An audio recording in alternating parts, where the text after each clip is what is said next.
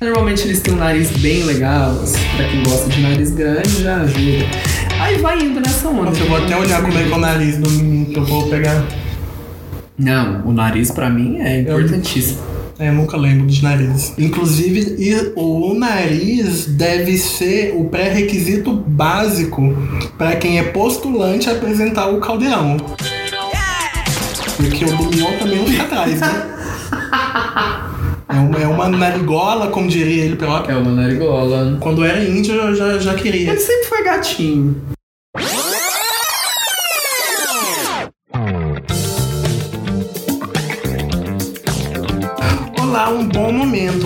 Momento para você que abandona séries, livros e até mesmo a CPI, esse reality que já teve momentos mais emocionantes do que tá rolando agora, né?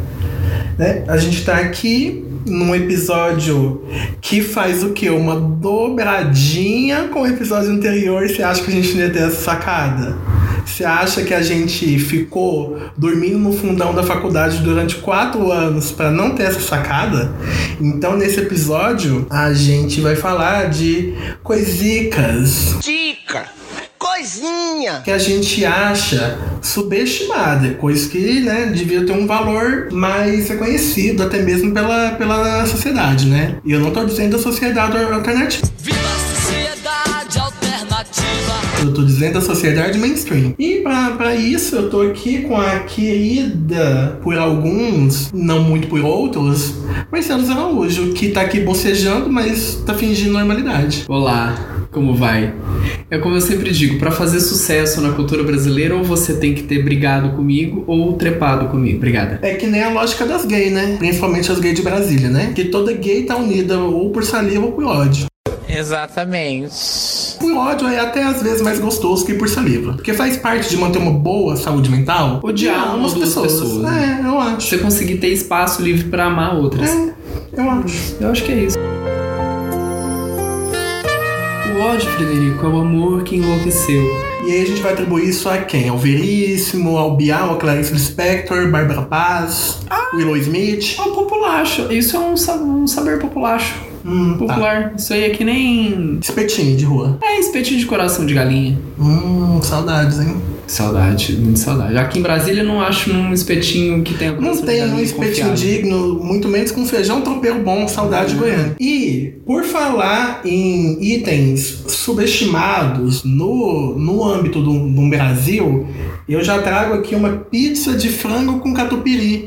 Tá passada? eu acho que deveria ter seu valor reconhecido, deixar de ser xoxada. Todo mundo que é mais purista da gastronomia torce o nariz, mas mora no coração do brasileiro, inclusive no meu, pois brasileirinha nesse sentido. E eu acho que vamos parar de xoxar esse item.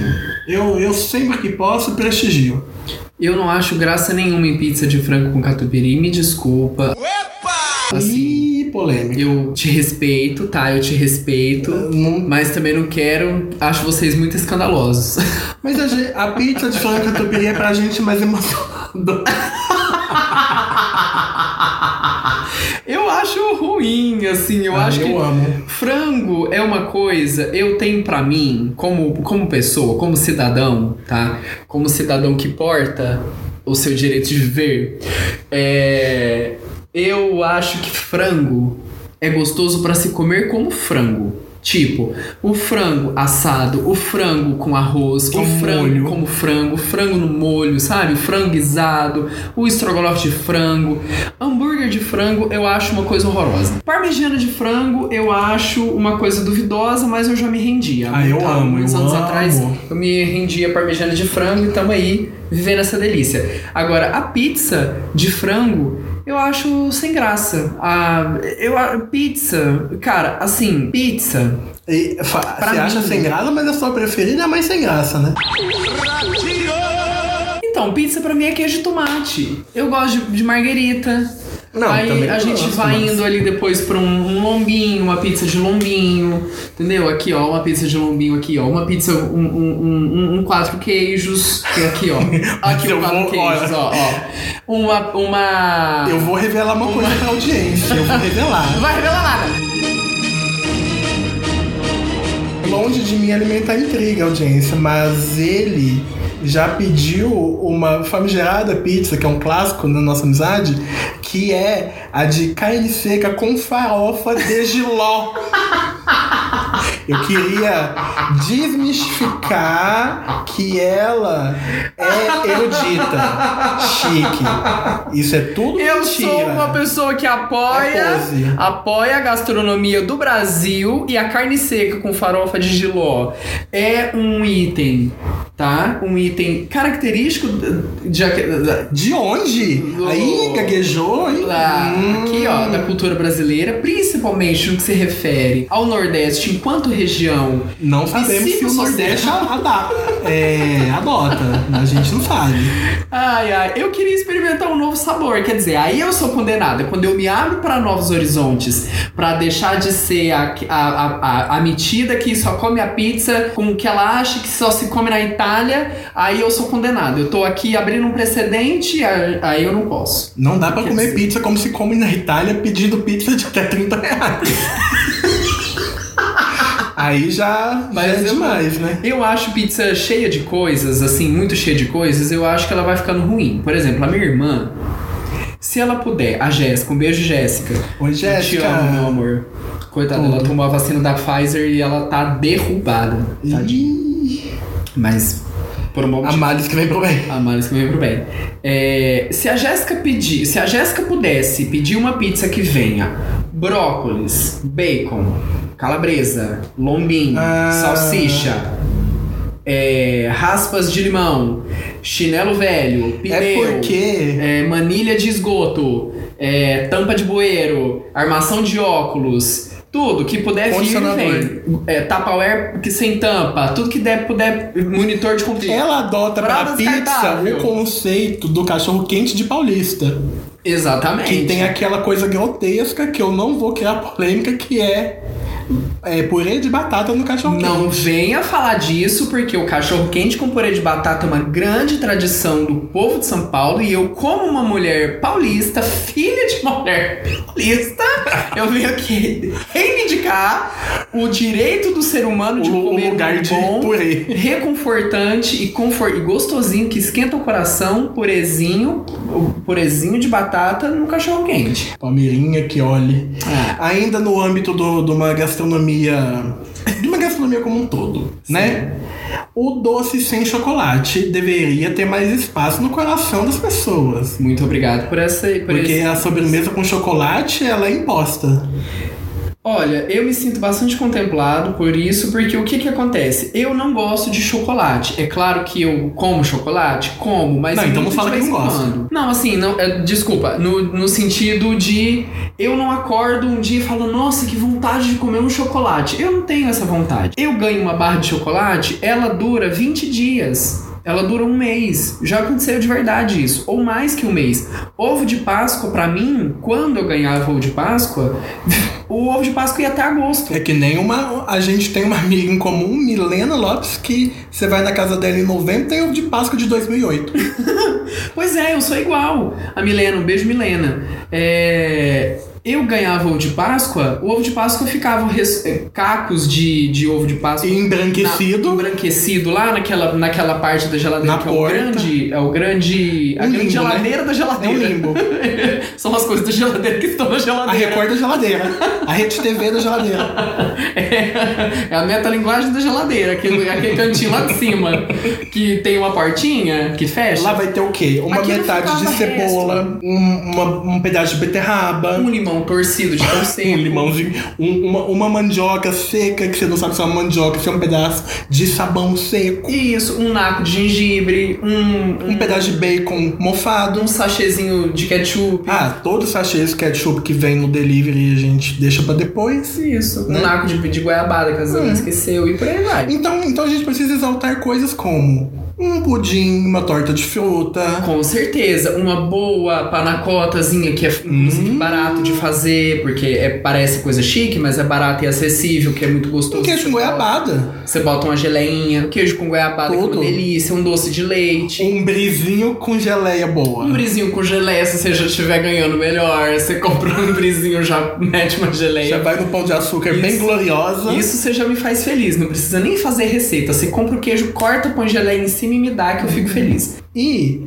assim, a gente anda numa época de muita é, agenda do Google, não sei o que do Google, e aí, e Trello, e coisinha digital, anotar tarefa, mas a gente tem que dar uma exaltada na agenda de papel, né não? Eu sou militante da agenda de papel, sou usuária da agenda de papel. Ela mudou sua vida? Mudou, mudou. A agenda de papel é uma política pública para combate da ansiedade, para você se planejar de forma simples, de forma barata, porque você pode comprar uma agenda, Uma agenda jeans da Tilibra? baratinha. Não precisa ser a agenda jeans da Tilibra, que é cara, você pode comprar Uma agenda da caixa, que você Uma vai, vai na agência, o gerente dá. Isso, se você for um correntista mais antigo, de repente ali, entendeu? No Banespa, você vai Do bag, uma agência agenda. do bag. É, uma agenda do bag, do Banespa, enfim. Como chamava aquele cheque de gente mais rica do bag? É. Diamante, cristal, Cheque Esmeralda. esmeralda. Ai, era tão chique dos anos 90.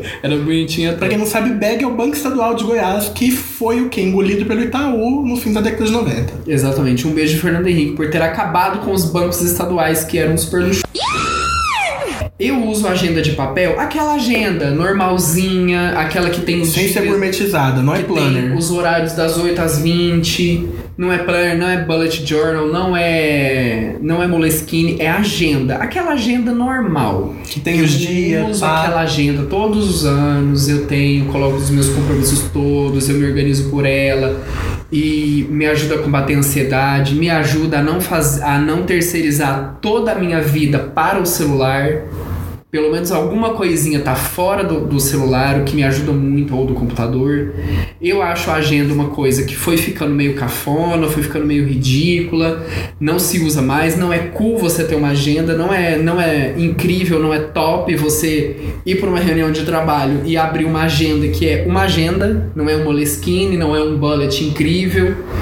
Né? Ficou uma coisa meio assim, não pode ter agenda. Eu tenho agenda, sou uma usuária de agenda orgulhosa, viva os agenders. É, eu gosto da agenda tipo planner. Acho inclusive terapêutico quando, quando não é aquela que você já compra ela toda diagramada. Eu gosto de fazer o desenho ali, fazer o- os campos de marcar as tarefas. A pandemia estragou esse costume no qual eu estava indo muito bem, estragou.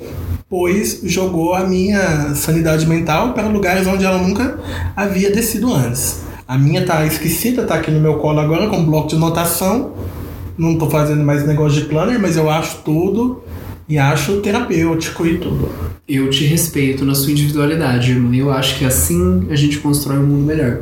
É, você me abre os seus braços e a gente, gente faz, faz um um país, né? E por falar em fazer país, quem tá fazendo um país no gogó, mas não tá tendo todo o mérito, o êxito que merece, pois poderia estar indo tão longe quanto o Pablo Vittar, é Glória Groove. A bonita. A Bonita, o maior gogó do pop atual. Mais gogó que a Anitta, que a própria Pablo, apesar de Pablo ser maravilhosa, não tô desprezando Pablo, eu amo. Batidão Tropical não para de tocar no meu ouvido. Mais gogó que uma, uma Luísa Sonza. E eu não tô fazendo rivalidade feminina, apesar de por trás da, da peruca não ser uma identidade feminina, né? A gente é bem É. ciente disso. Mas é isso, eu acho que Gloria Groove tinha que ter mais espaço do que os que são dados a ela, pois uma artista gigante. Olha, eu concordo com você. Eu acho que a Gloria Groove tem, tem, tem tido bons espaços, ela tem tido boas. Boas é, bons momentos de reverberar o trabalho artístico dela, né? Porque, como, por exemplo, a, a Pablo faz o trabalho artístico, né, de lançar o Batidão Tropical. Aí ela reverbera sendo jurada de um programa, ela reverbera indo no Caldeirão do Hulk, ela reverbera de várias maneiras, né? A galera vai levantando a bola dela. A Gloria Groove, eu acho que tem uns espaços que tem, que tem fortalecido o corre dela como rapper, como cantora, como compositora, como drag queen por si só.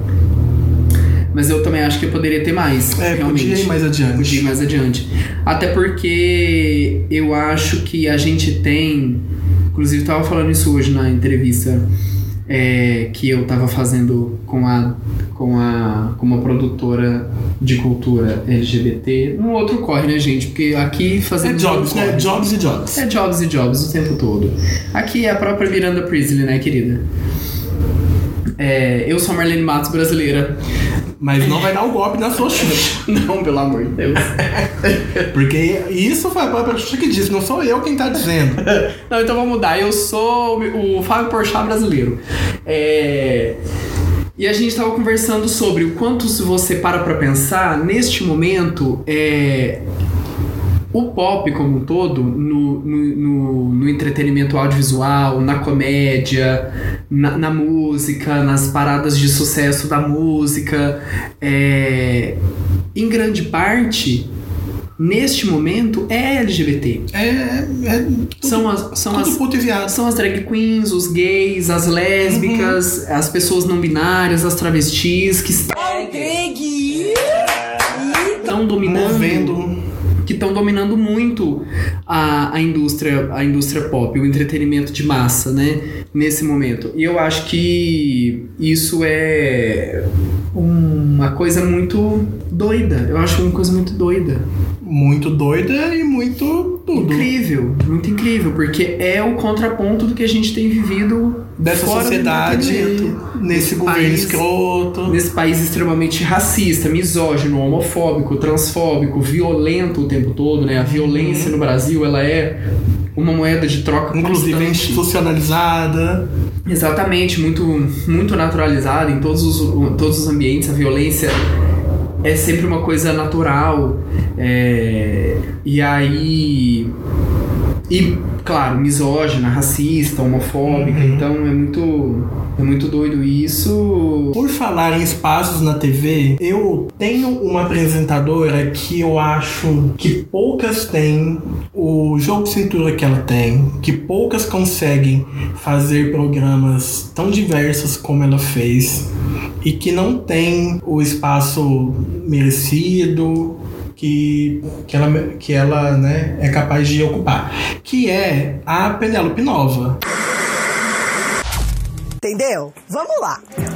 Não, ô Luan, primeiro, por que, que você ainda quer comer sua namorada, Luan? Você não tá feliz arrombando seu vizinho? Eu namoro a minha namorada há mais tempo do que eu pego meu vizinho. E é- ah, entendi. E você acha que é uma questão cronológica? A gata conduziu brilhantemente um programa que falava abertamente de sexo.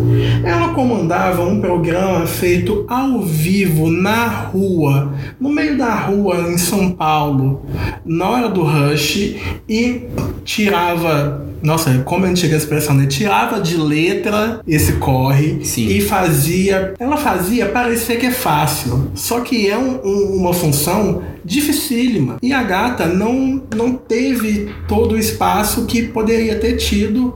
Inclusive com entradas na TV aberta. Não me lembro de, de ter essa entrada fora de, de canal a cabo. A gente lembra dela é na MTV, que era restrita ali, né? Era canal a cabo, era aberto só em São Paulo, não, não tinha. A, não reverberava tanto. Não mesmo. Acho um talento assim gigantesco de comunicadora que não foi aproveitado. É mesmo, a Penélope Nova é um talento que a gente usou muito pouco. Ela é super subestimada. E ela é incrível, ela é engraçada, ela é carismática, ela é sagaz, ela é pé no peito muitas vezes. Uhum. Ela tem conhecimento, ela não é uma pessoa burra, ela não é uma mulher vazia, muito pelo contrário. É, Só que ela acabou indo. ficando meio escanteada, ficando meio na geladeira, aí foi pra fazenda, que pegou meio mal. Ela não- também não aproveitou o boom que ela teve. É, não sei se ela teve efetivamente um boom assim de popularidade por ter É, participado da fazenda. Eu também não sei se ela ficou estereotipada por causa do ponto P, que falava de sexo com palavrão, falava de pau, de buceta e de chuca e de tudo. E Mas ela é é mu- muito- ela vai muito além disso. Muito além Aquilo disso. é uma das coisas que ela é capaz de fazer muito bem. É, e ela pode ter tomado um caldo da grande onda da homofobia desse país nojento, porque o ponto P, muitas vezes, quem ligava no ponto P pra trocar uma ideia com ela Era e ela dar dica de sexo era gay. Era gay, muita lésbica, Nossa, que menina bonita. É bicha. que falava com ela. Então ela falava muito de dica de sexo pra gay. É, ela é, uma É. referência pra comunidade, É inclusive. isso. E ela é muito, né? Todo mundo, Muito todo- querida. Toda gay gosta dela. É. por conta dessa época. E eu acho que ela acabou levando aí, tipo assim, a homofobia é o bolinho que espirrou e voou óleo quente na cara dela. E por falar em, em sexo, porém agora fora da TV, eu quero que o transar normal tenha o seu lugar reconhecido dentro da nossa sociedade. Por quê? É muito valorizado o transar em lugar exótico, em posição mirabolante, pendurada no lustre, de cabeça pra baixo, dá o cu de cabeça pra baixo, e vai e faz, e muito acessório, nada contra. Mas transar normal, na cama, certinho, depois de cheirosinho de banho, normal. A gente tem que valorizar mais esse artefato da nossa nosso comportamento sexual. É, o, o conceito que eu te trago aqui, é, cara ouvinta e caro ouvinte e cari ouvinte, que é o comfort sex, que a gente tá lançando aí no mercado, vindo agora com tudo, que é uma grande marca que vai abarcar lençol, sabonete cheirosinho, é, uma vela aromática, O enxoval Herbal Lilás Casa e Conforto faz muito sucesso por aqui no Shoptime e também vai fazer aí na sua casa. Ele é bonito, versátil e de excelente qualidade. um edredom fofinho pra você jogar ali por cima do, daqueles corpos transantes, que podem ser dois, pode ser só um. Um disco da Xadê tocando. Um achadezinho ou um Caetano Veloso ao fundo Pode. e você performando vacinado com o seu amor, com a sua delícia ali daquele Ou não momento. necessariamente amor, com quem você tiver vontade. É só aquele, aquela delícia, aquele afeto momentâneo. É, que isso, também vamos isso. valorizar. E que uma coisa também que, que, eu, que eu acho que vai aí no bojo, tá? Hum. no bojo. No ensejo. do, do, do quanto o sexo confortável, digamos assim, né, é, é subestimado, o afeto também tá subestimado. Tá subestimado. Né? Quanto mais putaria louca for, mais descompromissada com qualquer afeto, com qualquer demonstração afetiva, é, tá desvalorizado, né? E você pode muito bem estar vive trocando afeto legítimo e verdadeiro com uma pessoa que você tá transando ali agora, um sexo casual que te permita para as duas pessoas trocar afeto, trocar uma coisa que seja assim. Você faz e permite também se- que, que façam em, em você, entendeu? Uma que a gente performe mais afeto, para que a gente sinta mais afeto naquela trepada casual. Independentemente disso ser ou se transformar numa relação como um namoro. Isso, Independente- independente também da performance sexual ser muito elaborado, porque Uhum. também, né, a gente pode manifestar afeto ali numa transa que é mais regada uma, uma pequena porradinha, uma coisa já mais elaborada, um couro, uma amarração, a um fetiche, a um brinquedinho, a um, uma pequena suruba. Por que, que não ali numa pequena suruba tá todo mundo se amando de verdade naquelas duas horas de suruba? Sem ser blazer, porque, né, ser blazer é um negócio meio cafona. É, exatamente. Isso é tão Não, 2012, ser blasé na putaria, entendeu? Vamos todo mundo se amar legal. Vamos entendeu? ser Todo mundo emocionado. quer, todo mundo quer, entendeu? Todo mundo quer. E todo mundo pode. Então eu acho que vai no bojo e essa, Vai essa parada. totalmente. O afeto tá subestimado, cara. E agora, mudando de pau pra cacete, uma coisa que a, a indústria destruiu, que era super legal e que deveria ser mais valorizado também, portanto, é subestimado, é o cinema de rua.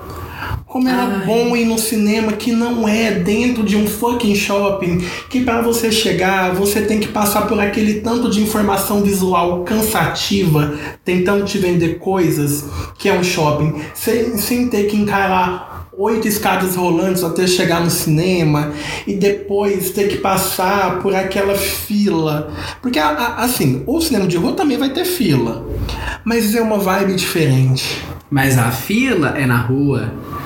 Exato. Então já passa ali o negócio, você já fuma um cigarro na fila, já passa um vendedor, já Uhum. te vende um house, você já pode beber uma cervejinha. Uhum. A rua é muito mais convidativo do que qualquer outro ambiente. E shopping é uma coisa exaustiva. Eu- Exaustivo, Eu, então, acho shopping exaustivo. Eu passo uma hora no shopping indo quando preciso comprar coisa, porque eu não entendo o conceito de passear no shopping, se divertir em shopping. Eu passo uma hora em shopping e eu tô exausta. Eu, eu sou do time não shopping. Eu chego em casa e eu tô toda cagada Não. de exaustão. Não, shopping é uma coisa cansativíssima. Olha, eu concordo plenamente. Eu sou fã e saudoso do cinema de rua. É, já frequentei cinema de rua quando eu morava em lugares em que havia uma política de gestão cultural que incentivava o cinema fora do shopping. Um beijo, Brandão, Carlos Brandão, de Goiânia, que, ges- Goiânia que Ouro. era gestor do Goiânia Ouro e que Perfeito. no Goiânia Ouro você tinha um teatro e um cinema e o cinema tinha uma programação constante de filmes que não eram mainstream e que a galera ia e era muito bom, Uhum. era muito legal você ir no cinema à noite, fora do horário padrão dos cinemas de shopping, Uhum. que você podia ali encontrar amigos, sabe? Você vai pro cinema Tinha uma sessão tardia que era tudo, né? Sim, que era, acho que era 10 para as 11, uma coisa assim, ou 5 para meia-noite, uma coisa Ai, assim. que saudade. É, que era super tarde e que uma, uma galera colava e que você podia juntar os amigos e fazer um rolê. Era no centro da cidade, Uhum. sabe? Não é aquela coisa de jogar pra longe o shopping pra que o centro da cidade vá ficando uma coisa vazia. E, e era, era demais, era demais. Em Goiânia também tinha o Cine Hits, que é uma outra coisa, mas que também era no centro É, da eu- cidade, que quando tinha uma programação é, que não era uma programação convencional de filmes, o Cine Hits. Eu já fui no Cine Hits. É, mas os outros cinemas da cidade, dos, de Goiânia, por exemplo, os, todos os outros cinemas do centro, que acabaram virando ou igreja ou filme Casas ou Bahia. cinema pornô. Ah, é, tem um fenômeno no cinema. Eu pornô. fiz uma reportagem uma vez é, na conclusão do meu curso sobre os cinemas pornôs da cidade. Assim, fiz um mapeamento do- dos cinemas do centro.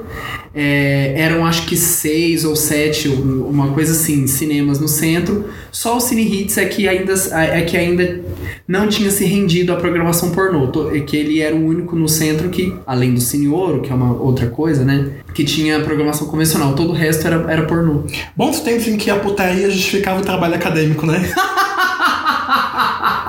Saudade, ei, Lulão, ei, Lulão, Ei, Lulão. do céu. Volta logo. Mas a reportagem ficou muito legal. Eu não sei mais onde, onde exatamente ela está, mas a reportagem ficou bem legal. E vi ótimos peitos também. Profissionalmente falando, é claro.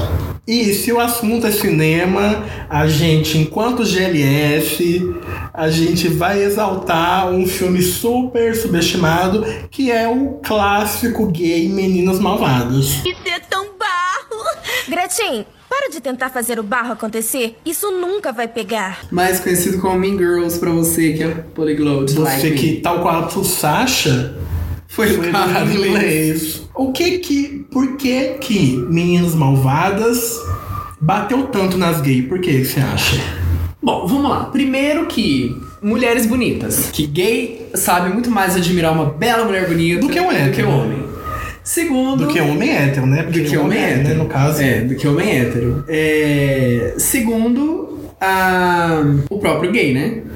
Tem um gay no filme. Ah, é. Tem uma representatividade. Tem uma representatividade.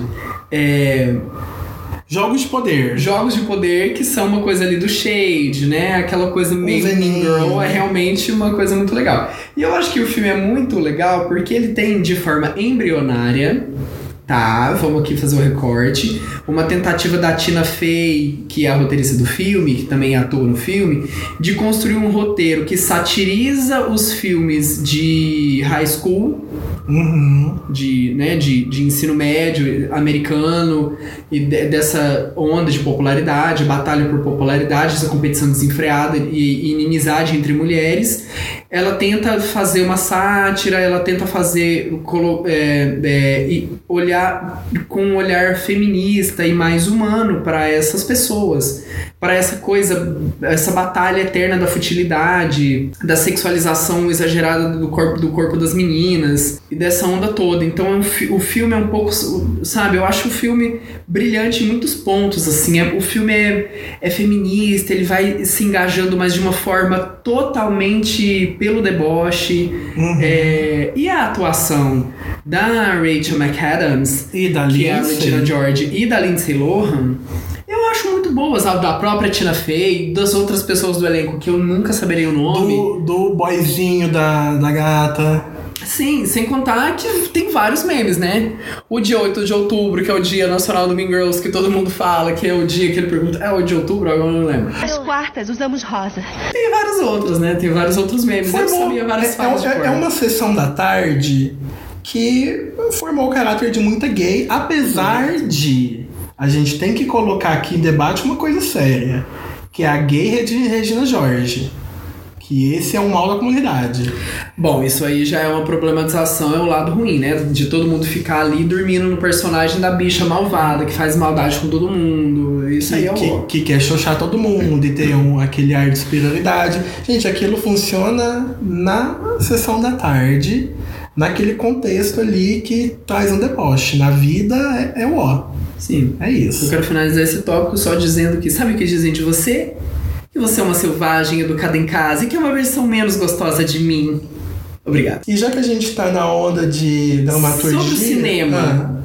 Ah, Ainda sobre o cinema, eu quero Voltando. pontuar só uma coisa. Existe uma mulher muito subestimada na indústria do cinema, no entretenimento brasileiro, na história da arte desse país, que é uma grande atriz brasileira. Seu nome é Maria Gladys. perfeito. Maria Gladys, uma grande musa do cinema novo, uma mulher revolucionária, muito forte, uma atriz muito genuína, muito Potente. autêntica, muito potente, muito singular, muito é, autêntica, com uma forma muito própria de atuar e de, enfim, de, de, de se expressar artisticamente, que entrou pro esquema de novelas da Rede Globo e acabou tendo o seu, o seu legado artístico, a sua carreira meio deturpada, fazendo uns papéis meio toscos, Uhum. porque para uma visão padrão branca, É porque ela não tem uma beleza padrão, né? é, pra essa visão padrão branca de negócio, de publicidade, ela soa meio tosca, então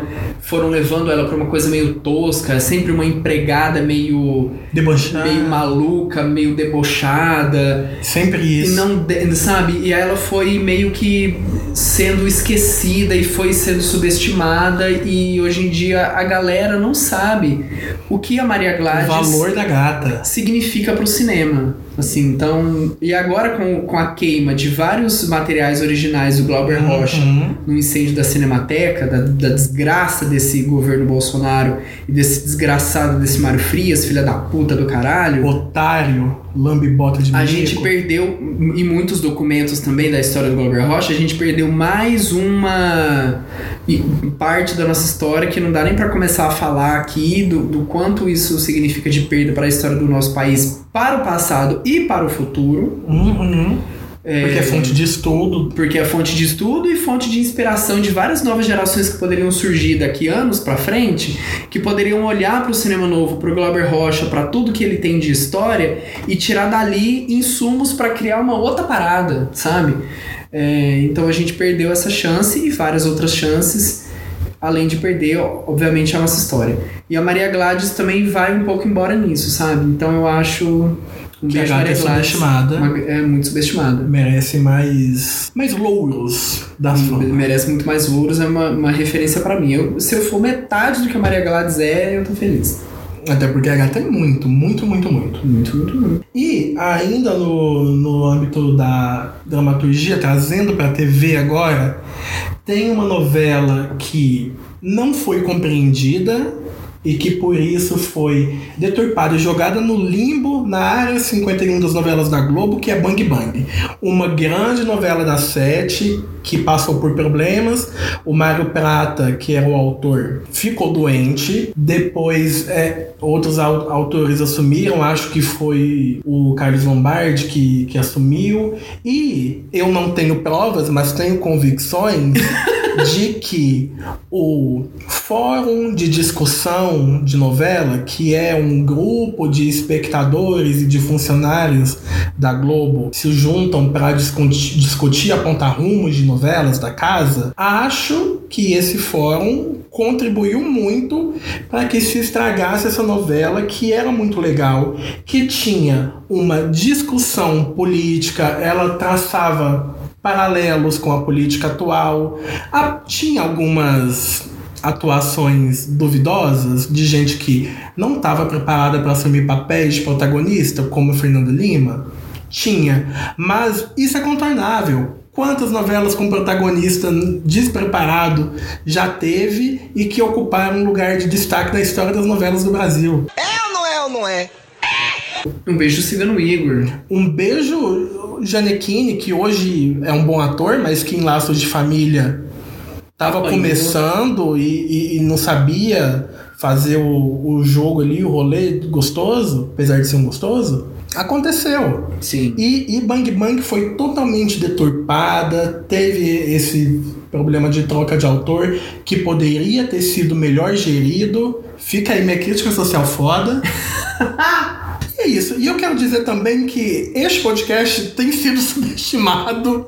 Eu quero o meu lugar, o nosso lugar de merecimento, De contratação. de contratação de Spotify. Spotify. que estamos aí enfiando conteúdo de qualidade. De graça Spotify. você, de graça, pra rodar Né? aí pra você. Então é isso. A gente fica por aqui no auge dessa leve indignação que rolou agora no final. Sim. Você pode seguir a gente no Twitter e no Instagram. A gente é des, arroba DesesperoCast. Vai no, no streaming que você tá ouvindo a gente, dá um seguir, ou um curtir, ou avalie com cinco estrelas, que é o que a gente merece, nada menos que isso. Pra você me seguir na minha pessoa física de pouco conteúdo no Instagram e com mais conteúdo inútil no Twitter, é arroba Fred Leão e Em todas as redes sociais, eu sou Marcelo Araújo, com dois L's, U, S. Obrigada por me ouvir até agora. A gente vai se falando. é isso. Então vamos marcar, né? Vamos marcar. Não, a gente, a gente se fala. A gente se fala super. Vamos, vamos, vamos. Não, vai, vamos- vai. Aquele Eu abraço. pego o seu contato com a. com a, com a Flavinha. Com a Ju. Isso. Pega meu contato com a Ju que eu pego o seu com a Flavinha. Ah, então ótimo. A gente Liga- se fala. Fala pra minha secretária ligar pra sua secretária. Tá, super, super. Né? Tá bom. Eu falo pra minha secretária pegar o contato da sua com a secretária da Aninha. Ah, ótimo. E a gente vai se mantendo em perfeito. contato. Não, é assim que a Vamos gente constrói. Um café. Ah, vamos. Vamos? Depois você passa lá em casa. Super, passo sim. Me chama que eu vou. Tô pronta já. Não que esteja chamando, mas passa. Beijão. Beijo, gente. Tchau. Tchau. Este episódio usou áudios de Globo, Terça Insana, Raul Seixas, Kennedy, Esse Menino, Rick Martin, Glória Groove, SBT, MTV Brasil, MC Katia, Shoptime e Meninas Malvadas. O Amarelo Desespero é um podcast idealizado e produzido pela Lambada Comunicação.